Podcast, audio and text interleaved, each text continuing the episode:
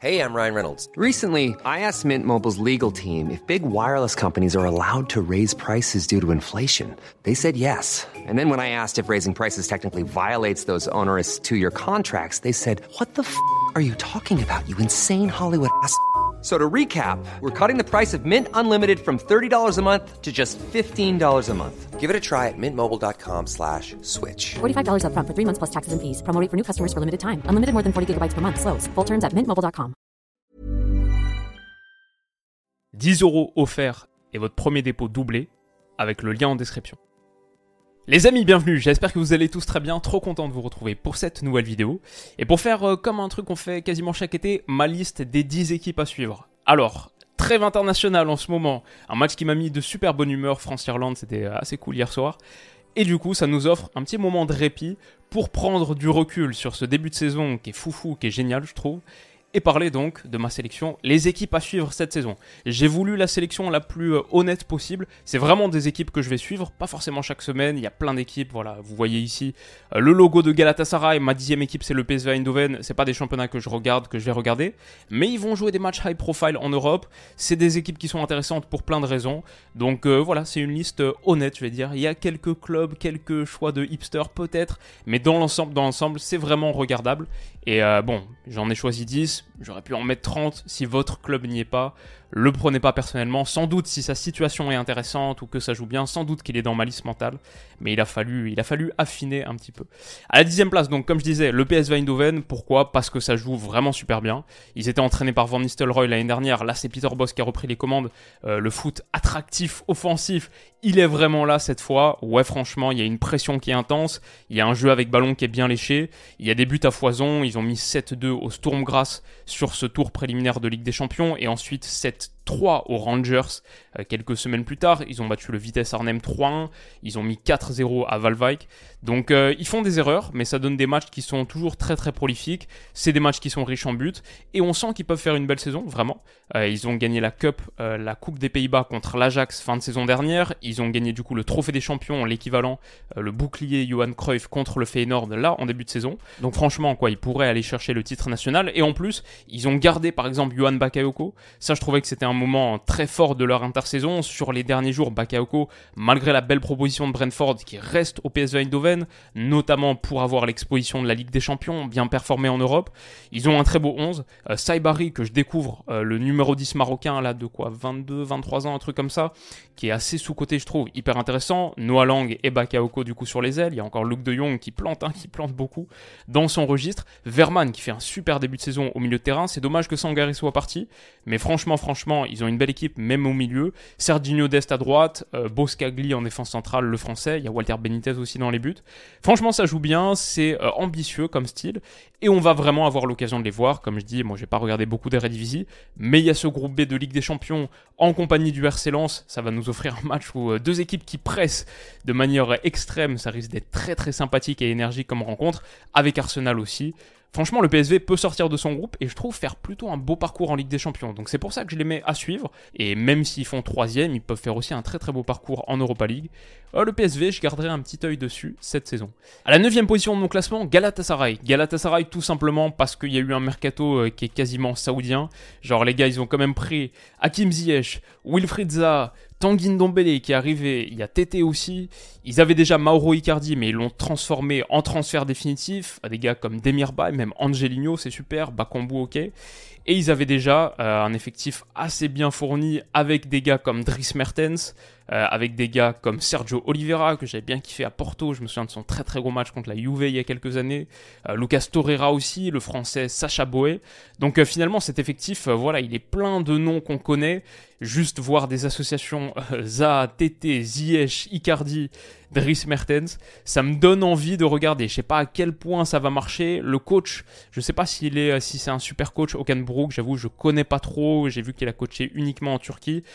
Je sais pas si ça va marcher Galatasaray, mais dans tous les cas, franchement, ça va être intéressant, divertissant, et on va vraiment avoir l'occasion de les voir encore une fois, même si je regarde pas de championnat turc personnellement. Ils sont dans le groupe du Bayern, de Manchester United. On va avoir l'occasion de les voir, notamment parce que c'est sur des bons fuseaux horaires.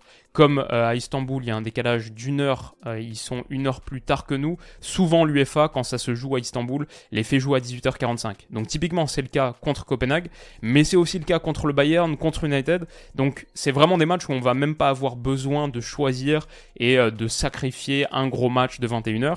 Typiquement, il me semble que contre le Bayern, c'est juste avant euh, Lance PSV par exemple, ça fait un apéritif sympa. Voilà, vous voyez mon calendrier, les backstage de la chaîne.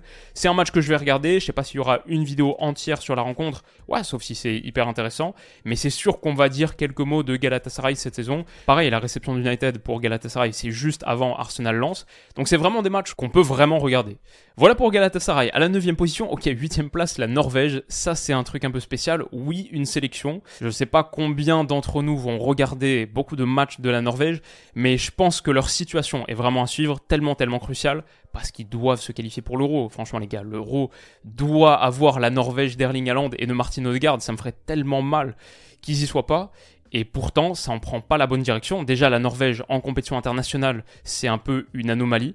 Ils se sont pas qualifiés pour une compète au 21e siècle, parce que l'Euro 2000, officiellement 2000, c'est pas exactement le 21e siècle. Et la dernière Coupe du Monde, c'était en 98.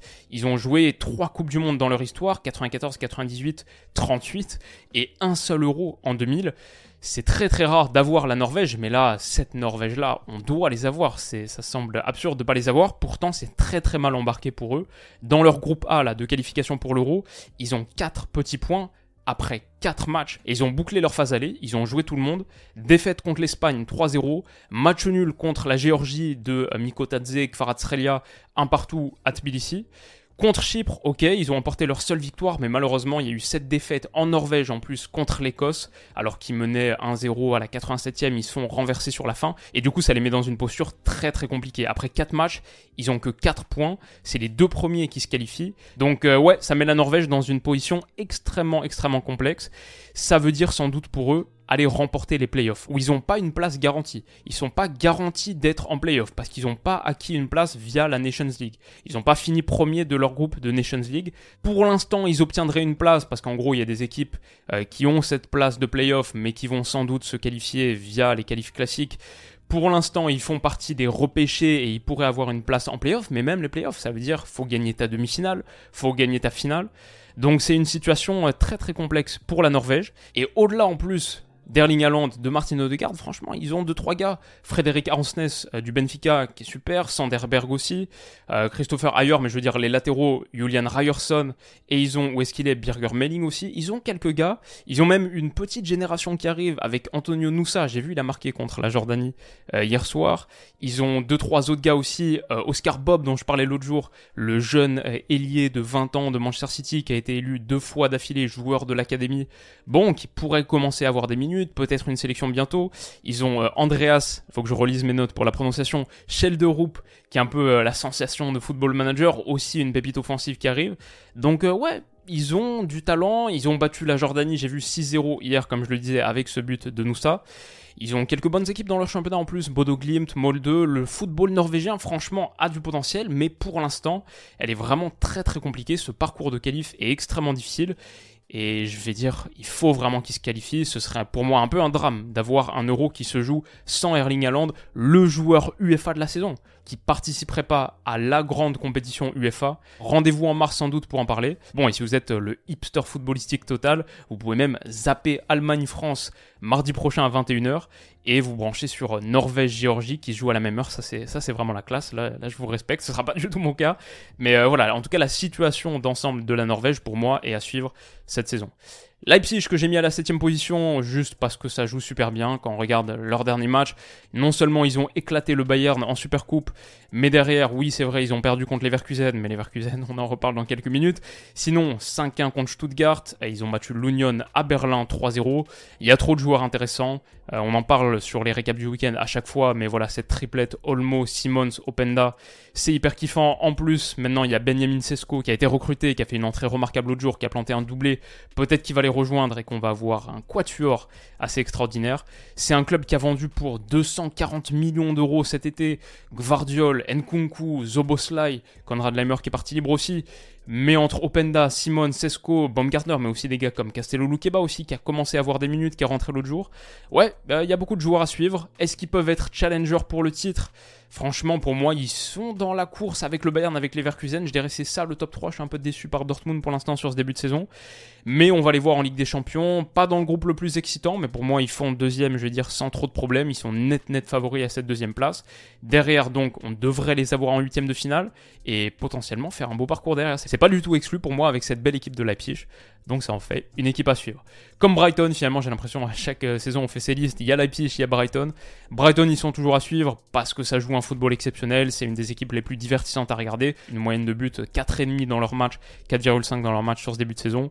Mitoma est en feu comme d'habitude. Franchement, il est assez extraordinaire. Mais maintenant, il y a aussi la pointe de 18 ans, Evan Ferguson. Si tout va bien, il sera vendu à Arsenal 150 millions d'euros cet été. Bon, je sais pas, mais il y a peut-être un club de première ligue qui a besoin d'un neuf, qui aura les moyens de l'acquérir autant le suivre dès maintenant à Brighton. Puis au-delà de leurs autres pépites qu'on connaît, les Enciso par exemple, dommage qu'ils soient blessés, euh, Buonanotte dont je vous parle depuis un moment, lequel je crois, Billy Gilmour par exemple, bon bah ne serait-ce que cet été, ils ont pris Ansu Fati en prêt, ça c'est quand même une histoire qui donne envie d'être suivie. Ils ont pris Carlos Baleba aussi de Lille, un gars en lequel je crois pas mal. Et en plus, en plus, on va les retrouver en Europa League, dans le groupe de l'OM, dans le groupe de l'Ajax, avec euh, encore une fois de vrais matchs à forte exposition. J'aime beaucoup le créneau 18h45, on a un OM Brighton à 18h45, il me semble 5 octobre donc euh, voilà, des matchs à regarder. En première ligue chaque week-end, ils valent la peine d'être suivis.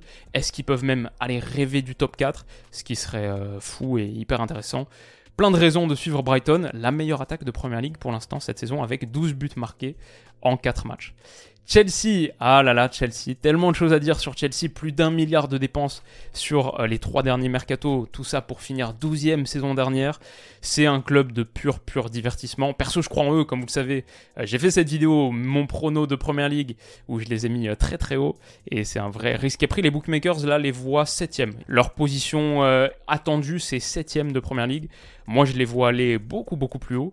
On verra en tout cas plein de joueurs intéressants, de jeunes pépites, des joueurs à suivre, comme Nico Jackson par exemple, qui je trouvais un vrai gros talent, mais tellement brut. Donc euh, ne serait-ce que sa trajectoire est assez fascinante.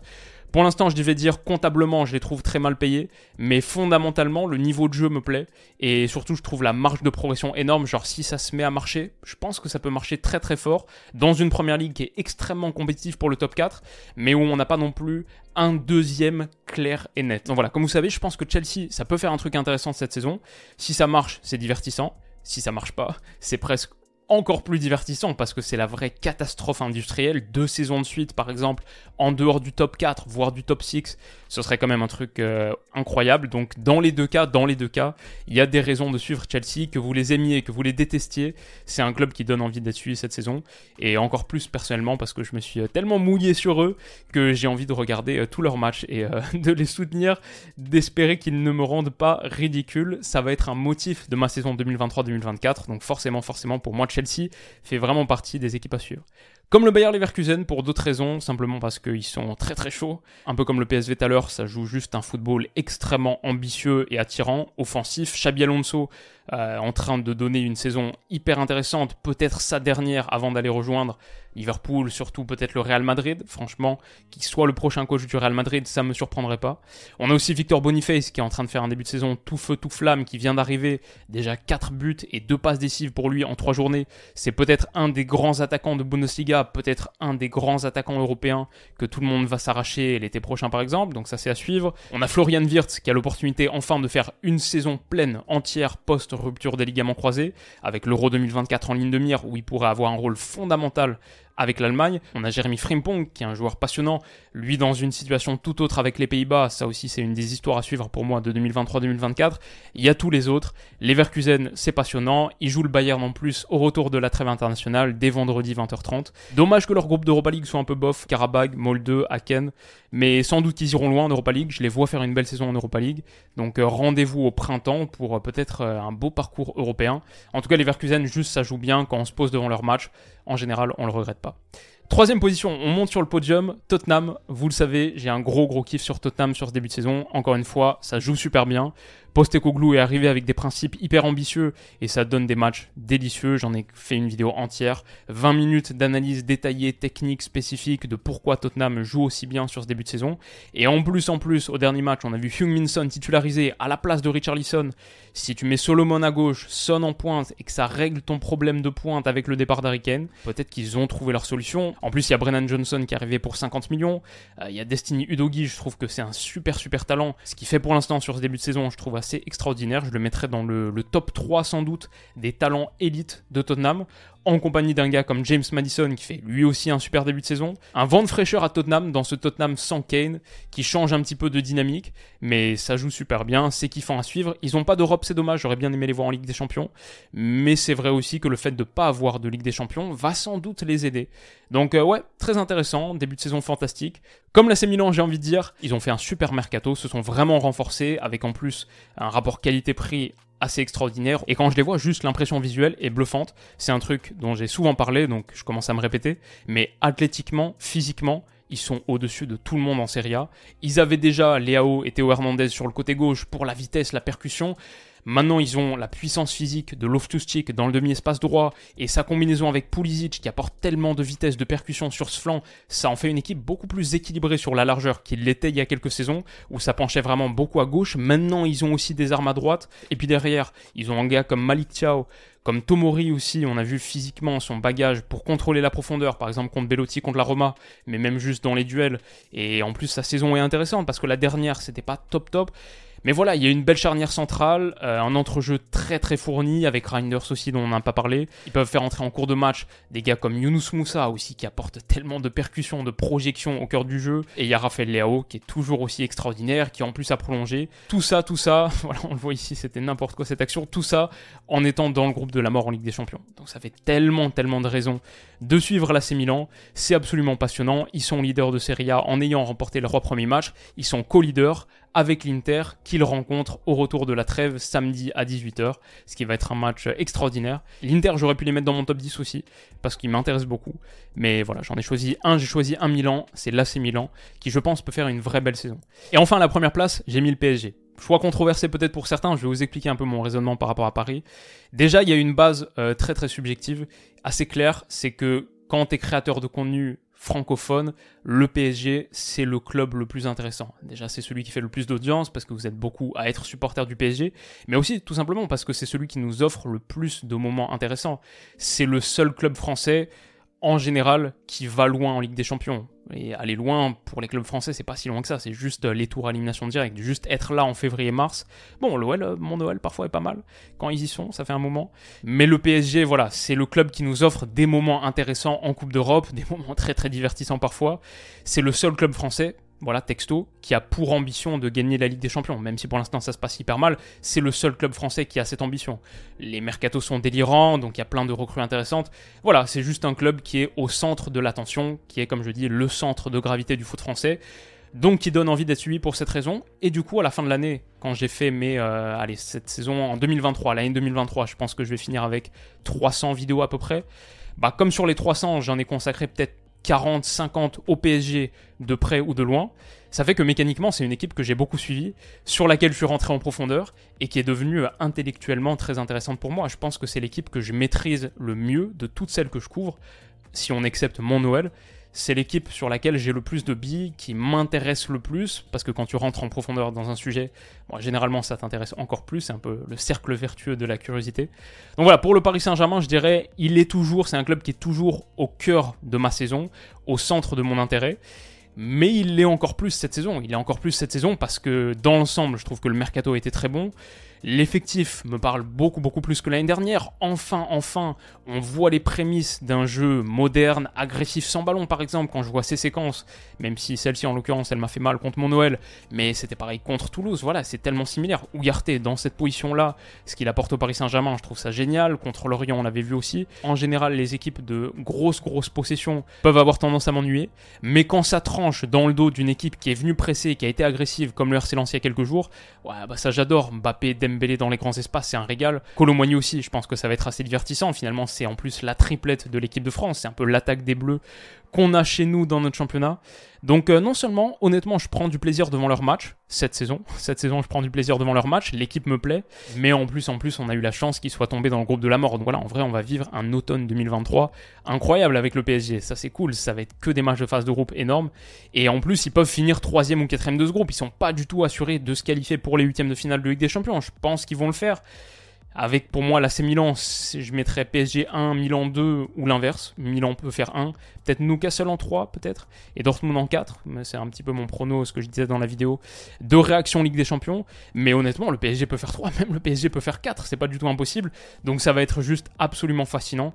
C'est dommage qu'il domine à ce point-là la Ligue 1, franchement c'est un vrai problème, ça je vais pas arrêter de le dire, c'est un problème que le PSG soit aussi dominateur en Ligue 1, même si la saison dernière ça joue à un point, même s'ils ont lâché des titres ici et là, t'as la sensation que dans une bonne année pour Paris, s'ils sont sérieux, il n'y a pas vraiment de course au titre. Ouais, même si Monaco cette saison, sympa. Il y a un PSG Monaco qui arrive d'ailleurs dans quelques semaines qui va être kiffant à suivre. Mais voilà, juste le PSG, parce que subjectivement, c'est une équipe qui m'intéresse beaucoup. Je sais pas à quel point j'ai un rapport d'affection, c'est intéressant. Je crois que euh, quelque part quand tu es supporter lyonnais, tu peux pas vraiment profondément aimer le PSG, mais en même temps, il n'y a pas cette rivalité monstrueuse comme il y a pu l'avoir avec d'autres clubs. Donc je suis peut-être un peu sympathisant parce qu'à force de les suivre en Coupe d'Europe, tu vois, typiquement quand ils sont euh, éliminés sur des scénarios divertissants, il y a une partie de moi qui trouve ça marrant. Ah, il y a une partie de moi qui est un peu embêtée quand même, genre euh, j'aimerais que ça continue d'aller loin, j'aimerais que l'histoire change autour de Paris, j'aimerais vraiment que l'histoire change autour de Paris, j'aimerais qu'ils aillent gagner la Ligue des Champions. Moi j'ai aucun souci à voir le PSG gagner la Ligue des Champions, au contraire c'est un truc que j'aimerais voir. Surtout cette équipe-là, qui pour moi euh, présente un visage sexy, intéressant, moderne, mériterait plus de le faire. On va voir avec leur performance et l'histoire de cette saison, elle est pas prête d'être écrite. Il y a encore beaucoup de rebondissements qui nous attendent. Mais voilà, ce que je veux dire, c'est que mon intérêt pour le Paris Saint-Germain, et même au-delà de cette saison où ça se met à bien jouer, mon intérêt pour le Paris Saint-Germain, il est sincère.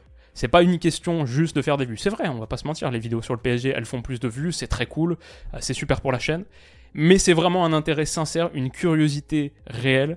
Et ouais, juste, euh, c'est une équipe que je trouve intéressante à suivre parce qu'il se passe toujours des trucs en dehors des terrains, sur les terrains, et parce qu'en Ligue des Champions, c'est celle qui nous offre euh, le plus de moments forts en positif comme en négatif. Comme vous êtes nombreux à supporter Paris, je trouve aussi que les vidéos où on traite du PSG, c'est là qu'il y a le plus de débats intéressants dans les commentaires, où ça va le plus loin entre vous dans vos discussions. Donc ouais, juste euh, le PSG pour moi c'est toujours un club passionnant à suivre, cette saison plus que jamais. Ils sont tout en haut de mon classement. Alors j'ai mis personne d'autre en Ligue 1 parce qu'il y a ma vidéo prono de Ligue 1, classement de Ligue 1 qui arrive très très vite dans quelques jours et j'avais pas envie de trop spoiler, si j'en dis trop ça commence à un peu trop euh, spoiler le classement et on va avoir vraiment l'opportunité de rentrer en détail pour chaque club très vite. Donc voilà, franchement il y a plein de clubs français hyper kiffants à suivre que j'aurais pu mettre dans mon top 10 mais j'ai voulu ouvrir un peu et préserver un petit peu mon classement. J'ai pas mis de club de Liga aussi vous avez remarqué euh, parce qu'au-delà du Real et du Barça, franchement, je suis honnête, c'est pas le championnat que je suis le plus. Mais l'Atlético Madrid, sans doute, aurait pu avoir une place dans ce top 10. La Real Sociedad, euh, dont j'ai parlé il y a quelques jours quand même. Girona aussi qui fait un bon début de saison. J'ai pas parlé de l'Inter Miami non plus, parce que voilà, même si euh, l'histoire de Messi, elle est kiffante et tout, ça me fait plaisir pour lui. Ça me fait plaisir pour lui. Mais je suis honnête, je vais pas me réveiller à 3 heures pour regarder les matchs du MLS. Donc euh, c'est pour ça, il y a déjà suffisamment à faire avec le foot européen. C'est la même raison pour laquelle j'ai pas mis de club saoudien, avec lesquels j'ai pas vraiment de lien, d'affection ouais, les histoires de certains joueurs m'intéressent, et encore pas plus que ça, je pense qu'il y a déjà pas mal de matière sur le foot européen, et aussi sur le foot international de sélection. J'aurais pu mettre d'autres sélections, mais j'ai pas eu envie aussi de trop préempter les tournois internationaux qui arrivent. La Norvège, ça m'intéresse pour le parcours de qualification. Après, les vrais tournois, ça, on aura l'occasion d'en parler aussi. Mais sur le parcours de qualif, est-ce que la Norvège peut le faire? Ça, c'est une des histoires à suivre pour moi de ce début de saison. Les amis, j'espère que cette vidéo vous aura plu. On se retrouve très très vite pour la prochaine. Passez un excellent week-end et on se dit à bientôt. Bisous.